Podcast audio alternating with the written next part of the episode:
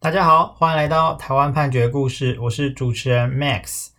啊。我们台湾是一个很多山的地方啊，那大家有时候爬山也会看到山里面有很多呃自己建起来的住宅啊，或是建筑物等等的啊。不知道大家有没有好奇过，这是他们的产权归属？那我们今天要分享的就是一个相关的故事哦，就是有一个呃新竹。呃，林区管理处的技术士小李哦，他在一百零三年十二月的时候呢，他就去从事他的工作，就是去巡查。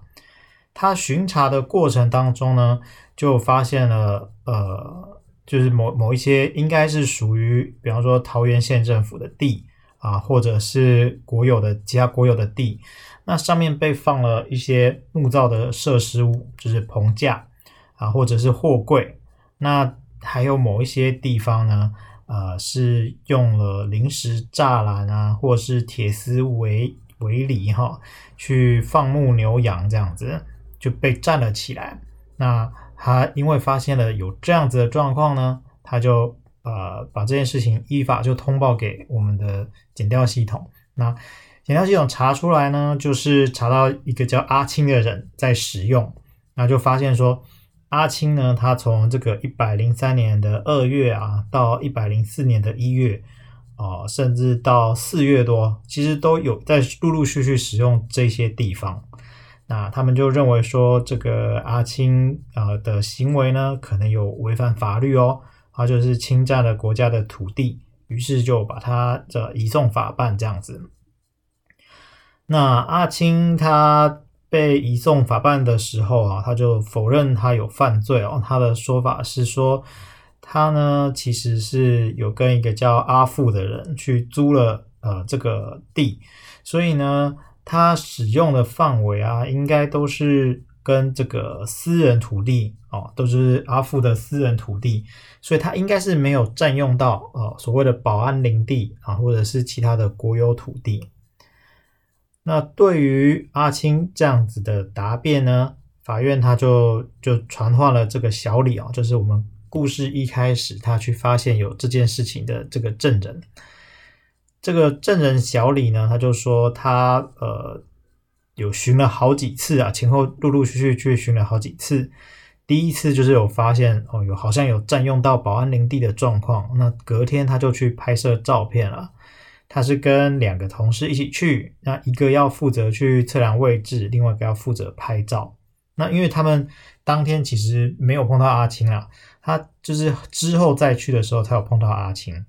阿青那时候呢是刚好要呃去盖牛只要住的棚架，还没有盖好。那小李当场就去阻止他，跟他说：“哎，你不要再盖了，这个东西是要拆掉的哈，你这个是国国有土地。”但是呢，阿青他就没有理会，然后他就继续盖。那他就是觉得怎么会这样哈？于是他就去想要了解一下状况，他就去问了住在附近民宅的阿富。阿富呢就说：“哦，就是说确实就是阿青这个人做的啦，这样子。”于是法院呢他就说：“呃，这个小李跟阿青啊，他是。”没有嫌隙的，过去两个人没有没有一些宿怨哈，所以说他认为小李的证词是可信的，而且呢，这个阿青啊，他在前后的说法上哦，都说他这个呃牛舍、羊舍、铁丝围篱跟棚架，它的所在位置跟地号都陈述不一啊，所以这可信度就比较低。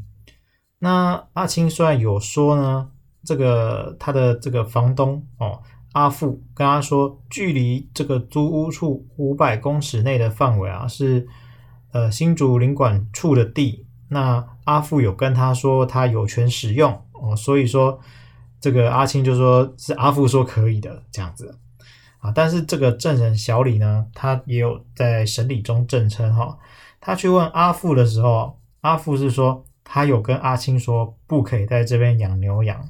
而且呢，他说。我一直跟阿青讲说不可以，但是阿青都不理他，那阿青赶都赶不走啊，所以希望这个小李啊去把他赶走，所以这个阿青跟小李啊这讲的话是完全不一样。那法院呢，他是认为说，如果阿富啊确实有答应说要把这个附近的土地也都租借给阿青来使用，这个这两个人应该会把这个租用范围一并记载到这个租赁契约里面哦，否则你怎么会知道说就是这五百公尺都是你可以用的呢？啊，一般人应该都会想要把它记得清清楚楚的这样。可是呢，这个租赁契约就只有写说哦，这个房屋所在地啊及使用范围正门后两房一厨一卫，啊就这样而已。所以呢，法院就认为说阿青啊，你说。阿富他有同意你说五百公尺都可以使用，是很难去相信的。啊，依依照法院他认定这样的事实哦，他就认为说，呃，阿青的行为呢是违反了森林法的第五十一条第三项跟第一项。那这是什么规定呢？森林法第五十条第一项是说，在他人的森林或林地内。擅自垦殖或占用，要处六个月以上五年以下的有期徒刑，那可以并科新台币六十万元以下的罚金。第三项是说，第一项之罪与保安林犯之者哦，得加重其刑到二分之一。意思就是说，有些有些是呃森林嘛，包括我们像地目可能是写林，所以有些森林其实是私有的。那你在私有的土地。呃，私人所有的森林里面，你去擅自去垦殖或占用，没有经过这个主人同意，那你是有刑事责任的，可以处到五年以下的有期徒刑啊。而且如果呢，你是在保安林，就是这个他人森林是保安林的话，你还可以加重这个刑责。那保安林又是什么？我们看到这个森林法第二十二条，它有规定说，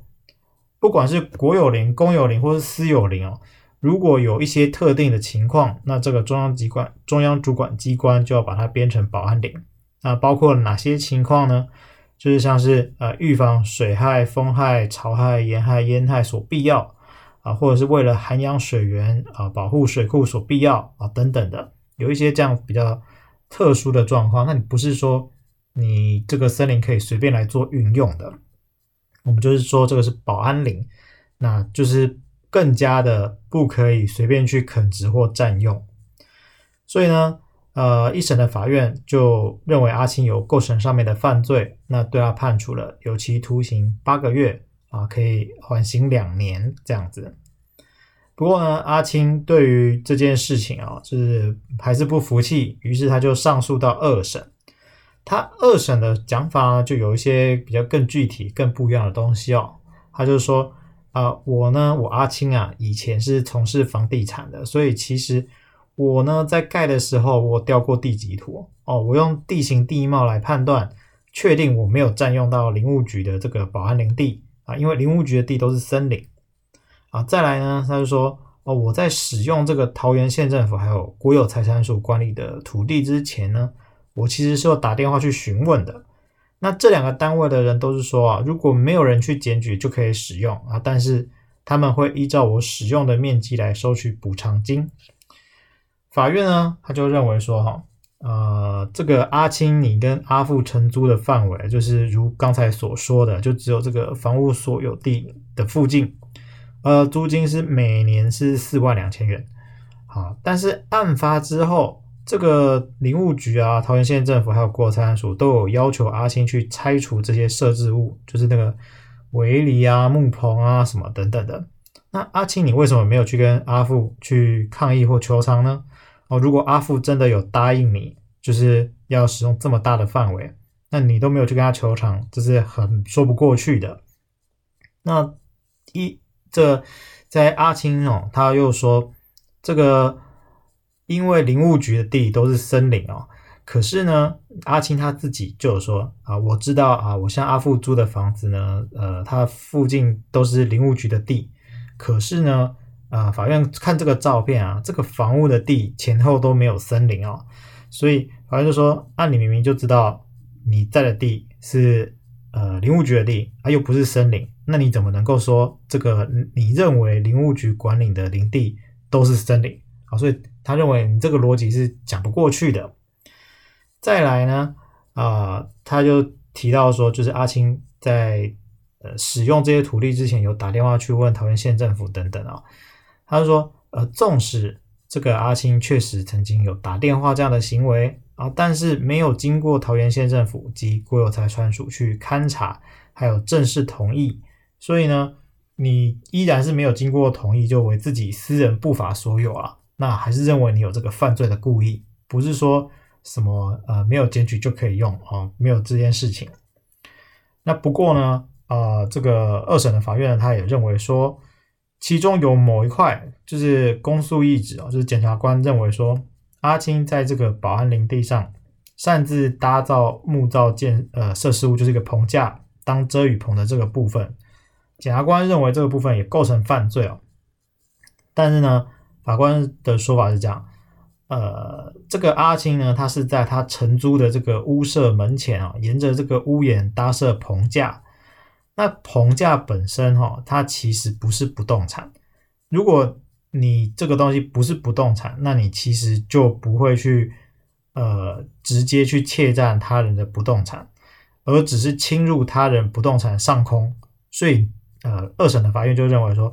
这个部分呢还不构成我们前面提到的森林法第五十一条的第一项跟第三项。所以这个部分呢，他就把它，他就认为这个部分是不令为无罪预知。所以，呃，从虽然法院呢都认为说阿青他有一些呃不好的事情、不好的行为哦，可是这个在行为的次数上哦，跟太阳上略微有些差异，所以二审法院呢就判的稍微轻一点点啊，就是判有期徒刑七个月啊，缓刑两年。啊，这个故事呢，我们是取材自台湾桃园地方法院一百零五年度诉字第一百二十二号的刑事判决，还有台湾高等法院一百零六年度上诉字第一七二六号的刑事判决。我们每周一都会更新，欢迎大家有意见可以回馈给我们，或是告诉我们你们想听的主题，让我们一起来看判决里的故事。谢谢大家。